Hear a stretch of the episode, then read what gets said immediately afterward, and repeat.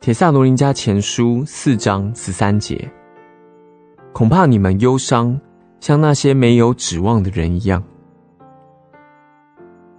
忧伤而没有指望，乃是彻底的绝望了，犹如漆黑的夜晚，没有一丝的光线，是一个沉重的负担，会将人压伤而永不得医治。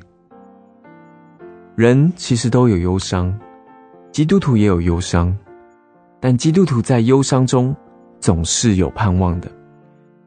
忧伤之夜可能十分的黑暗，但绝对不是漆黑的。因为希望的星星总是能在暗夜中发光。在忧伤的时候，不论是为生人或者是死者忧伤，一个基督徒能表现出他真正所拥有的信心和力量有多大。忧伤不是罪，但是因为忧伤而怀恨抱怨了，那就是罪了。忧伤的朋友啊！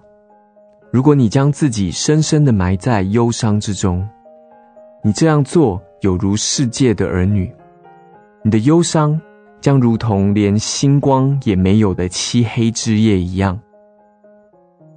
抬起你的头来，看看那希望的光吧。因此，你可以学习喜爱那永恒的世界。忧伤的本身，亦可能将变为光明、荣耀的祝福。